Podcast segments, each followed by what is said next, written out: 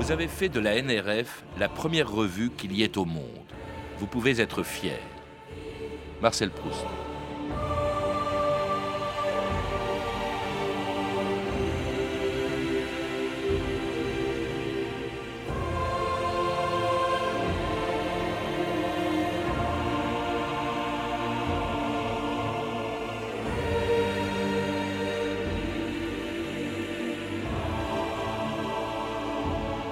2000 ans d'histoire.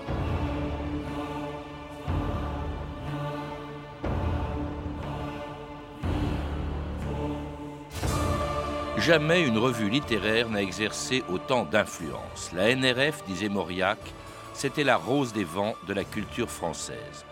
De Gide, il y a 100 ans, jusqu'à Jean-Marie Leclésio aujourd'hui, les plus grands auteurs français du XXe siècle y ont écrit ou ont été publiés par les éditions Gallimard qui en étaient le prolongement. Claudel, Valéry, Proust, Cocteau, Aragon, Artaud, Breton, Giraudoux, Morand, Malraux, Monterland, Giono, Camus, Sartre, Marguerite Duras, Rob Grillet ou Modiano, presque tous ont été révélés par cette nouvelle revue française dont personne n'imaginait l'importance qu'elle prendrait lorsqu'il y a 100 ans, le 1er février 1909, elle avait été créée par une poignée de jeunes écrivains. Autour d'André Gide, il voulait défendre et promouvoir, disait-il, une littérature pure, indépendante de toutes les écoles et de toutes les familles de pensée. Beaucoup moins connus que les auteurs qu'ils ont révélés, ils s'appelaient Henri Guéon, André Ruiters, Marcel Drouin, Jacques Copeau ou Jean Schlimberger, qui en 1959 rappelait comment et pourquoi, 50 ans plus tôt, il avait créé la nouvelle revue française, la NRF. Nous étions une demi-douzaine euh, d'amis qui nous retrouvions chez André Gide, très différents les uns des autres, mais d'accord d'une façon très ferme sur un certain nombre de principes, sur ce que nous aimions et admirions en littérature. Nous avions l'occasion de nous exprimer dans des articles de revues, mais nous avons eu le sentiment que nos voix se perdaient dans le vide que si nous voulions qu'elles aient un retentissement, il fallait les grouper et nous en sommes euh, venus à penser que la seule façon de nous en tirer était de nous jeter à l'eau et était de créer nous-mêmes cet organe dont nous avions besoin. Et cet organe, c'était la plus célèbre des revues littéraires, la Nouvelle Revue Française, dont le numéro 1 paraissait le 1er février 1909, il y a exactement 100 ans, un anniversaire à l'occasion duquel les éditions Gallimard ont publié une histoire de la NRF écrite par mon invité d'aujourd'hui. Alban Cerisier, bonjour. Bonjour. Alors si aujourd'hui tout le monde a oublié le nom de Jean Schlimberger que l'on vient d'entendre, euh, on a oublié aussi que la NRF, dont il est un des fondateurs, a eu une influence considérable au début du XXe siècle. Elle était même, disait Mauriac, je disais tout à l'heure, la rose des vents de la culture française.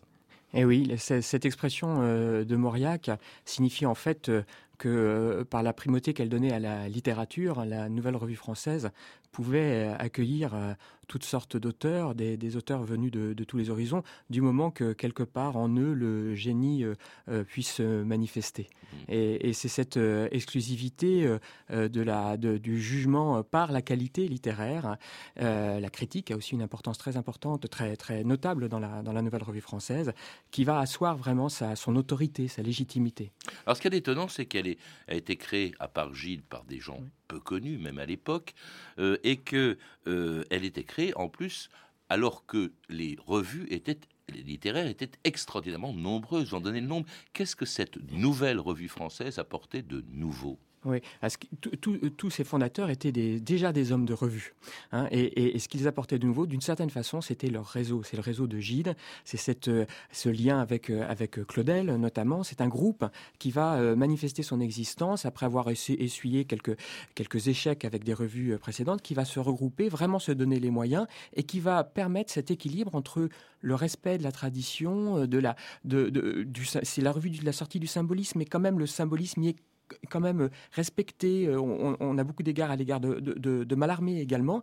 Donc ça va permettre de cette revue va, va permettre de cristalliser le lien entre la génération précédente et la génération nouvelle, celle des Giraudoux, comme vous le citiez, des Proust, des Alain Fournier, des Jacques Rivière. Et c'est cet équilibre qui va, qui, qui va assurer cette. Oui, vous, vous parlez d'un classicisme moderne, et elle n'est, dites-vous, ni une revue de rupture, ni un manifeste. Autrement dit, elle est très attachée à son indépendance vis-à-vis de tous les grands courants de pensée de l'époque et même de toutes les écoles. Elle refuse, au fond, de s'associer à une école littéraire ou une autre. C'est surtout pas une revue euh, d'avant-garde. C'est une revue des avant-gardes. Voilà, c'est une revue qui doit assimiler euh, la, nouveauté, mais jamais ne tomber dans le moindre particularisme. C'était la hantise de Gide.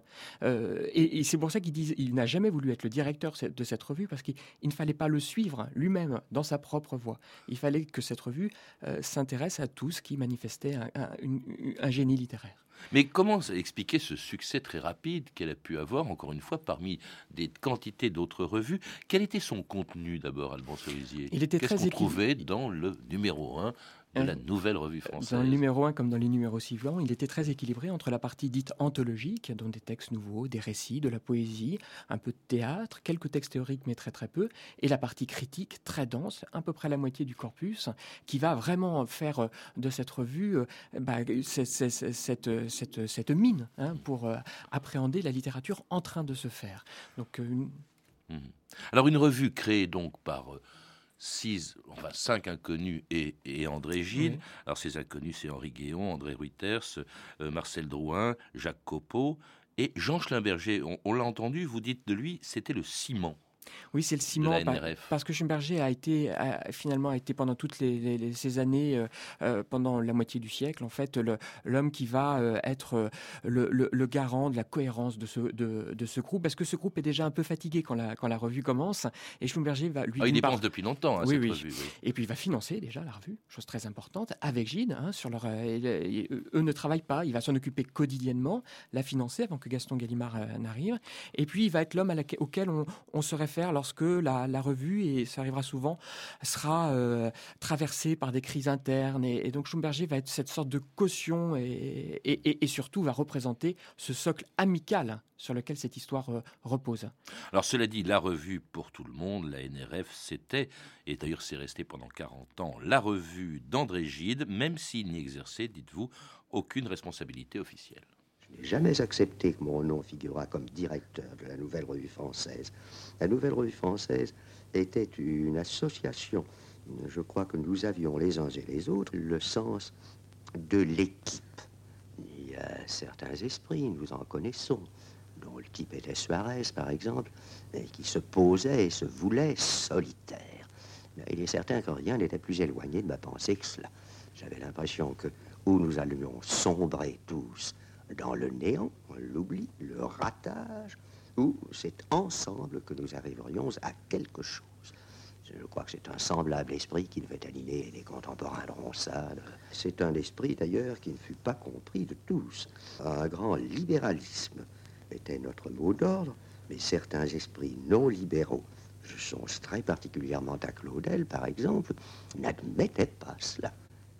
Et c'était André Gide en 1949 parlant de la naissance de la NRF 40 euh, ans plus tôt et parlant d'un esprit d'équipe. Vous insistez beaucoup là-dessus, Alban Cerisier. C'est une des clés de la réussite de la NRF. C'est une des clés, la collégialité. C'est-à-dire, et on le voit très très bien dans son fonctionnement quotidien, très concret. Effectivement, les réunions du comité de rédaction, du premier comité de rédaction, avaient lieu euh, parfois chez, Gide, souvent la dans sa villa. Montmorency. Voilà, à Auteuil. Et, euh, on, y, on y trouvait donc d'une part les, les, les six fondateurs et puis toute une sorte de, toute, une compagnie euh, d'auteurs. Ça pouvait être Apollinaire, ça pouvait être Giraudoux, etc.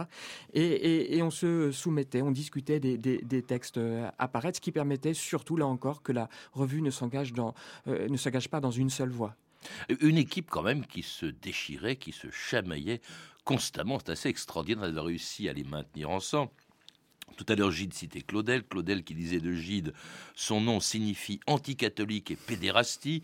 Claudel qui détestait aussi euh, d'autres auteurs de la NRF comme Proust ou Aragon, jugés trop matérialistes. Et tout ça, quand même, a vécu ou survécu ensemble. Oui, survécu ensemble. Euh, Claudel a été quand même euh, vexé et, s'est écarté de la revue pendant, pendant un temps. Ça a été l'œuvre de, de, de, de, Paulan, un des futurs directeurs de, la revue, que de le faire revenir dans la revue, même s'il craignait beaucoup que euh, Paulan fût lui aussi euh, homosexuel, hein, ce qui n'était pas le cas, mais, mais euh, Claudel est, revenu. C'est vrai que cette, cette revue a été euh, traversée par d'incessants, d'incessantes difficultés internes entre, par exemple, Rio-La Rochelle et, Aragon. et qui étaient pourtant très liés au début, très amis. Très liés, mais la, mais la rupture de l'amitié et de leur amitié a lieu dans la, dans, dans, la revue même sur la question de, de l'engagement politique des surréalistes, ce qui, dans la, vraiment la tradition de la NRF, on ne pouvait accepter, parce que, que, la, que la politique euh, gouverna au, sort de la littérature était proprement inacceptable. Ça ne veut pas dire que les deux domaines de, l'action et de la pensée étaient séparés, mais, mais que, l'un serve d'appui à l'autre, ça c'était inacceptable. En tout cas, la revue est très recherchée, c'est le rêve de tout jeune auteur d'y être, d'y être publié ou d'être publié également euh, dans la maison d'édition Gallimard qui en était le prolongement. On écoute François Mauriac. Tous les jeunes gens aspirent à une avant-garde. Et mon avant-garde à moi, celle vers laquelle je tendais, c'était tout simplement la nouvelle revue française de Gide, enfin celle de ses premières années. J'y suis parvenu d'ailleurs, mais avec beaucoup de temps et de peine, parce que, vous savez, la nouvelle revue française ne prenait que des valeurs sûres dès ce moment-là. Le prix Goncourt pour 1933 est décerné à monsieur André Malraux pour son roman La condition humaine. Il est d'usage, après tout prix littéraire, d'expliquer parfois et comment le livre qu'on a écrit doit plaire à tous. Je désire qu'il n'y ait aucune équivoque sur le mien. J'ai essayé d'exprimer la seule chose qui me tienne à cœur et de montrer quelques images de la grandeur humaine. Et c'était André Malraux recevant en 1933 le prix Goncourt pour la condition humaine, publié chez Gallimard. Alors, on confond souvent un peu les deux. La maison d'édition et, euh, et la revue dont on parlait, euh, la euh, maison d'édition Gallimard, et qui est en fait l'émanation de la revue. Elle a été créée, vous le rappelez, en 1911 par Gaston Gallimard, Alban Cerisy. Oui, elle, a été créée avec l'idée très simple, en 1910, de proposer aux auteurs publiés dans, dans, la revue eh bien, de, de, de, publier leur œuvre sous forme de, de volume. Et donc il y a un dialogue très passionnant entre Claudel et, Gide à, à ce sujet, et qui aboutit en 1911 à la publication du premier livre euh, de ce qu'on appelait alors les éditions de la Nouvelle Revue Française. C'était un comptoir d'édition qui est l'otage de Paul Claudel, suivi d'Isabelle hein, d'André Gilles. Et, et, deux, et, bientôt l'éloge de sa jeune Perse, qui est le quatrième livre, ce qui est quand même extraordinaire. Donc euh, la maison est créée et pour gérer ce petit comptoir qui va devenir très grand, euh, Gide fait appel à une de ses connaissances, le fils d'un ami bibliophile et grand collectionneur d'art, euh, Gaston Gallimard, qui va prendre en, charge la, gestion quotidienne de, de, la maison et qui en plus est quelqu'un de particulièrement talentueux en affaires et, assez fortuné. Donc il va participer très vite au, financement de la revue elle-même, puis de la, puis de la maison. Et euh, après la Première Guerre mondiale, en 1919, va prendre seul euh, le pouvoir de cet ensemble que, constitue euh, la maison d'édition et, et, la revue en lui donnant une ampleur très très considérable.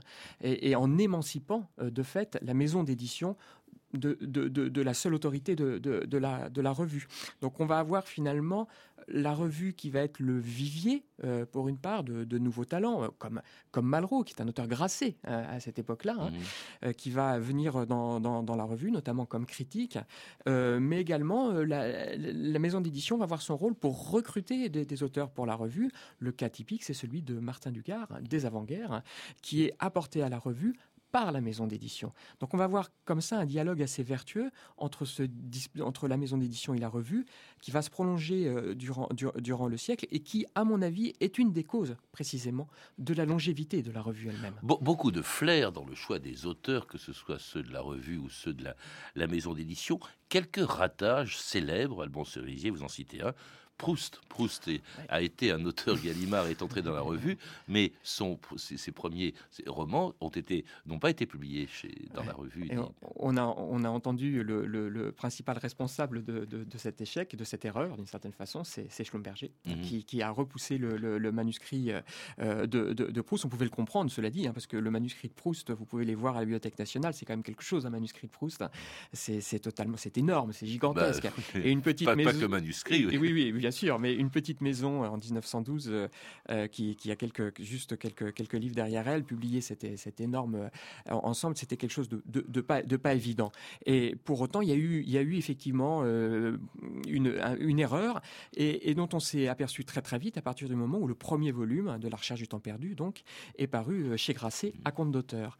Et Rivière, Jacques Rivière, un des grands. alors oui, ça vous le citez, c'est un des grands directeurs de, cette revue. oui. oui. Jacques Rivière. Bah, alors c'est la, la jeunesse, hein, c'est c'est la jeune génération euh, dans, les premières années de, la revue. Il va être secrétaire de la revue, puis directeur après-guerre en 1919. Et Rivière va, faire de la nouvelle revue, française la revue de Proust. Et ce classicisme moderne que vous évoquiez, c'est bien celui de la, tel que le pratique euh, Proust, c'est-à-dire ce que, ce que Rivière appelait lui-même ce roman psychologique d'aventure qui n'a de, de sens que dans sa, quête de, de la, plus, la plus grande intimité de la conscience. et c'est d'ailleurs le côté humaniste, profondément humaniste de la littérature défendue, telle qu'on la défend à la NRF. Ça, c'est quelque chose d'important. Autre ratage célèbre, celui de Céline. Il n'y en a pas eu beaucoup, mais là, ça, ça est, un, un énorme. Il sera rattrapé plus tard, parce qu'après la guerre, c'est Gallimard qui publiera. C'est souvent comme ça que ça se passe, puisque Proust lui-même va, être, va être récupéré dès, la guerre, en fait, hein, dès, 17. Et, euh, et, et, Céline, ça va être la même chose, qui, par le, rachat de, Noël. Oui, effectivement, Céline, c'est un, un des, grands ratages de la maison. Il y a un dialogue magnifique entre Gaston Gallimard et Céline, euh, qui se prolongera d'ailleurs euh, bien, bien après. Euh, même d'un point de vue critique, Céline a été, la NRF a eu beaucoup de mal à appréhender cette espèce de d'œuvre monstrueuse. Mais il n'est pas le seul. Hein, voilà, oui, oui, Bien, bien, bien, entendu. Et autre, autre grand, non pas forcément échec, mais, mais, mais grand regret de la NRF, c'est Julien Crac c'est de mm. ne pas avoir euh, euh, pu accueillir Julien Gracq aussi bien à la revue qu'à la maison d'édition. Alors cette maison d'édition, cette revue ont un tel succès qu'évidemment elles se font des, ennemis. Elles sont attaquées notamment par un célèbre pamphlétaire de l'époque, Henri Béraud, euh, qui parlait des Gallimardeux, hein, ou de la, nature à, horreur du gide, disait-il. C'est surtout Gide d'ailleurs qu'on attaquait à travers les deux. Oui, à travers Gide, c'est la revue homosexuelle, la revue Huguenote, la revue communiste, la revue criticiste, la revue intellectualiste, tout ça cristallise et très très vite euh, une sorte de, de, haine profonde euh, qui lui rendra service. D'ailleurs, Gide adore ça. Gide adore ça. Il n'y a, rien qui agace plus Gide que l'indifférence. Alors quand il voit que Béraud euh, l'attaque, il dit ça y est, c'est gagné, la NRF a sa position. Si on l'attaque aussi bassement, c'est qu'elle a gagné. Mais elle était tout et son contraire. Parce que quand même on y trouve... Parce que le fait de rester au-dessus de la mêlée, évidemment, c'est assez difficile dans les années 30, au moment où émerge le communisme, le fascisme. Alors les uns vont euh, être tentés par le communisme, ce sera Aragon, Gilles lui-même qu'on va retrouver, Malraux également, un, peu compagnon de route pendant un moment, et inversement, avec Drieux-La Rochelle et d'autres auteurs NRF, euh, c'est le fascisme qui commence à les, à les fasciner, et tout ça est tenu en main par Jean Paulhan, un autre grand directeur, il est resté pendant 40 ans, euh, et qui a réussi à maintenir tout ce petit monde ensemble. Oui, avec cette conviction, il disait il ne faut pas compter sur nous. C'est-à-dire que la parole de l'écrivain n'est pas, pas celle du politique, donc sa responsabilité n'est pas celle du politique. Et pour autant, Paulan va être pris euh, à, par, les événements euh, lui-même et va être obligé d'intervenir euh, dans la revue autrement que par le biais de la, de, la littérature. Plus les années vont passer, plus on va se rapprocher de 39. Effectivement, la revue va, va, va, s'engager contre les totalitarismes et dans un esprit quand même singulièrement anti-munichois. Oui, jusqu'à ce qu'en 1940, il y ait la guerre, la débâcle, l'occupation, l'arrivée d'un ambassadeur euh, Otto Abetz qui disait il y a trois puissances en France la banque, le, Parti communiste et la NRF. Alors il ajoutait commençons par la NRF. Pourquoi? Parce que la NRF, il allait la mettre entre les mains d'un de ses auteurs euh, qui lui était euh, en faveur de la collaboration. C'est Pierre Drieux-La Rochelle qui allait faire un instrument de la NRF pendant trois ans, un instrument de la collaboration et qui d'ailleurs allait entraîner avec lui en Allemagne quelques collaborateurs de la revue invités à Weimar par les autorités allemandes. À Weimar, la foire du livre de guerre rassemble les poètes de langue allemande dont une centaine est au front. La présence d'auteurs célèbres de 14 pays d'Europe donne à cette rencontre un sens particulier. L'Europe se reconstruit, les poètes se retrouvent et donnent naissance au manifeste de l'esprit européen commun. Nous avons revu cette très rare et très charmante ville de Weimar. Pierre Drieux-La Rochelle. Nous avons reçu un accueil simple et libéral. Nous avons renoué des conversations avec des Allemands et avec des hommes des quatre coins de l'Europe. Il n'était guère question de politique. Les artistes comme les savants ont le privilège d'ignorer, ou plutôt, n'exagérons pas, de feindre d'ignorer l'énormité formidable des événements qui se déploient autour d'eux. C'est ainsi que nous avons pris à Weimar une bonne leçon sur la persistance de la civilisation européenne au milieu des pires menaces. Ah,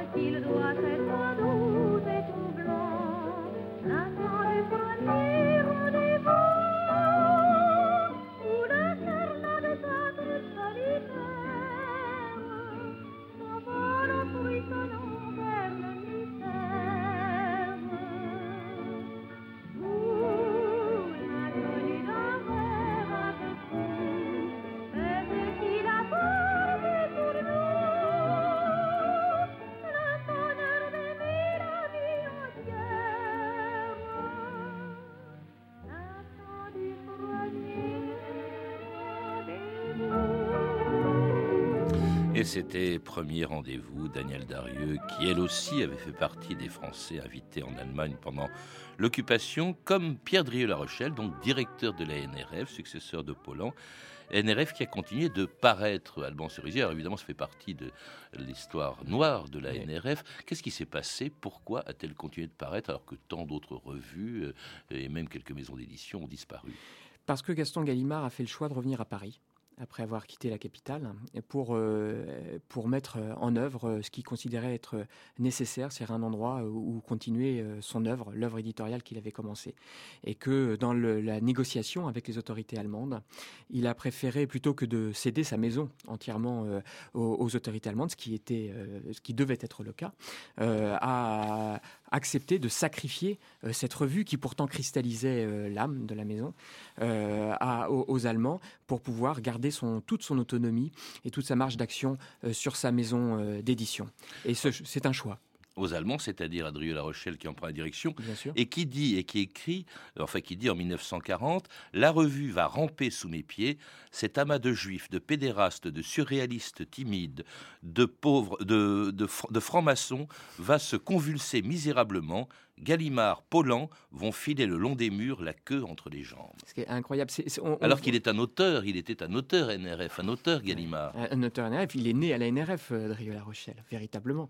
Il y, a- il y a un ressentiment extraordinaire, cela dit, de Drieux-La Rochelle à l'égard de, la- de, de ce milieu-là, parce que la NRF, et c'est une preuve de son indépendance, a toujours été extrêmement euh, sévère à l'égard euh, des œuvres romanesques de Drieux-La Rochelle. Et et il y, a- il y a comme ça un ressentiment très très fort de, de Drieux, qui est une des raisons psychologiques de cette histoire-là. Il y en a bien d'autres, bien sûr, Mm. mais c'est une des, c'est une des raisons. ouais. Alors que Paulan euh, était, lui, dans la résistance.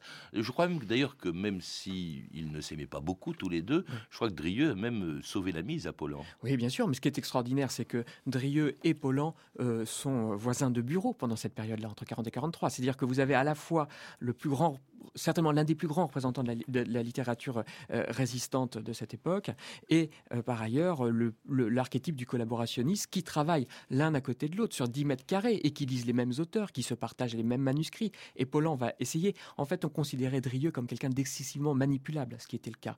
Et l'œuvre de Paulan, au-delà de ce qu'il pouvait faire pour la maison d'édition de Gaston, c'était d'essayer de, de, de- voir comment il pouvait nourrir ses sommaires pour que la, la revue reste la plus littéraire possible et se dévoile le moins possible pour espérer un jour peut-être pouvoir la reprendre. Alors, euh, cette, euh, cette expérience ça a duré jusqu'en 43, date Ouais. à laquelle Drieux lui-même finit par renoncer. D'abord parce qu'il n'y avait plus de grands auteurs euh, Mm. euh, publiés par la NRF. Mais à la Libération, évidemment, la nouvelle revue française ne reparaît pas. Elle est victime de l'épuration, Alban Cerisier. Oui, oui, elle est interdite en 1944. hein, c'est une des premières mesures, hein, d'ailleurs, d'épuration euh, intellectuelle, éditoriale.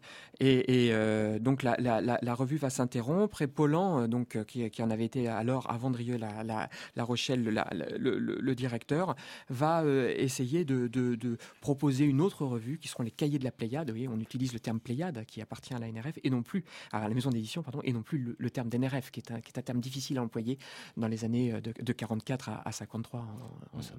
53 date donc de la reparition sous un autre nom de Oui. la nouvelle nouvelle revue française.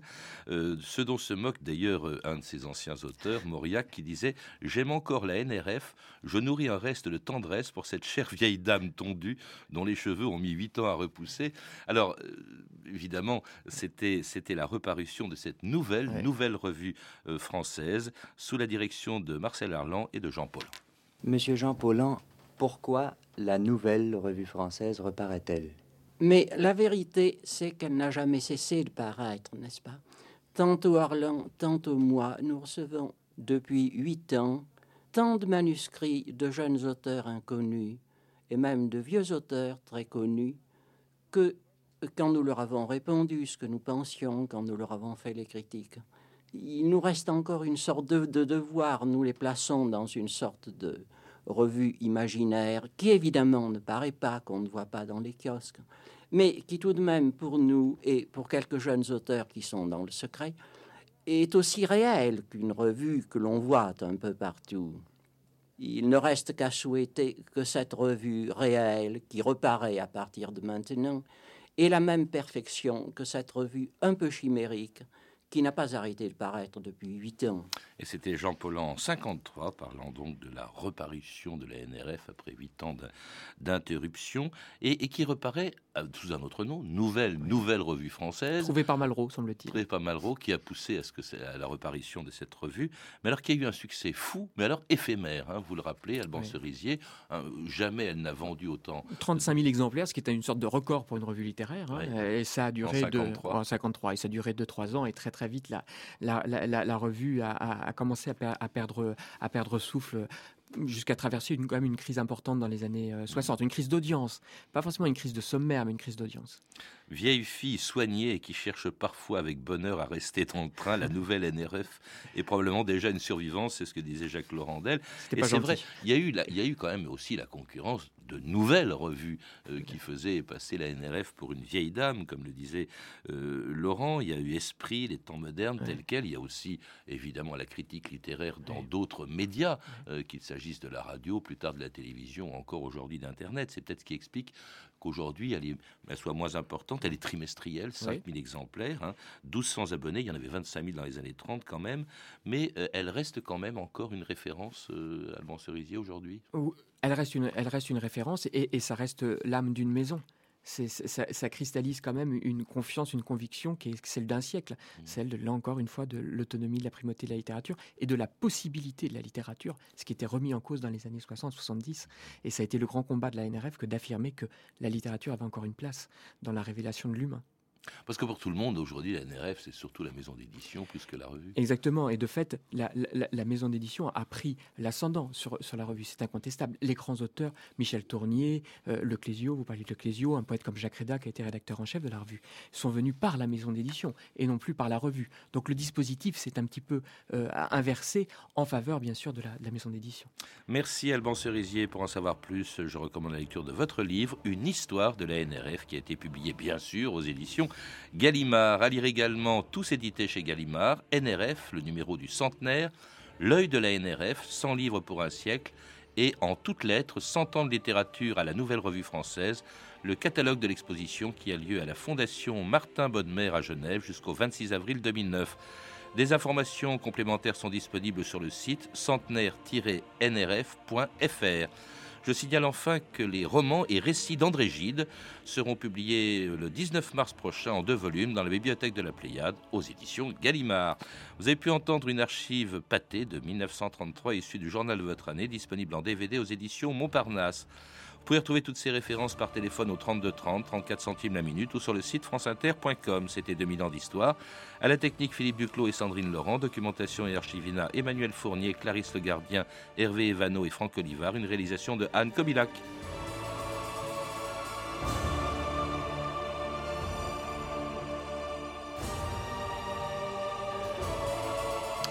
Demain, dans 2000 ans d'histoire, 50 ans après sa fuite du Tibet, le Dalai Lama.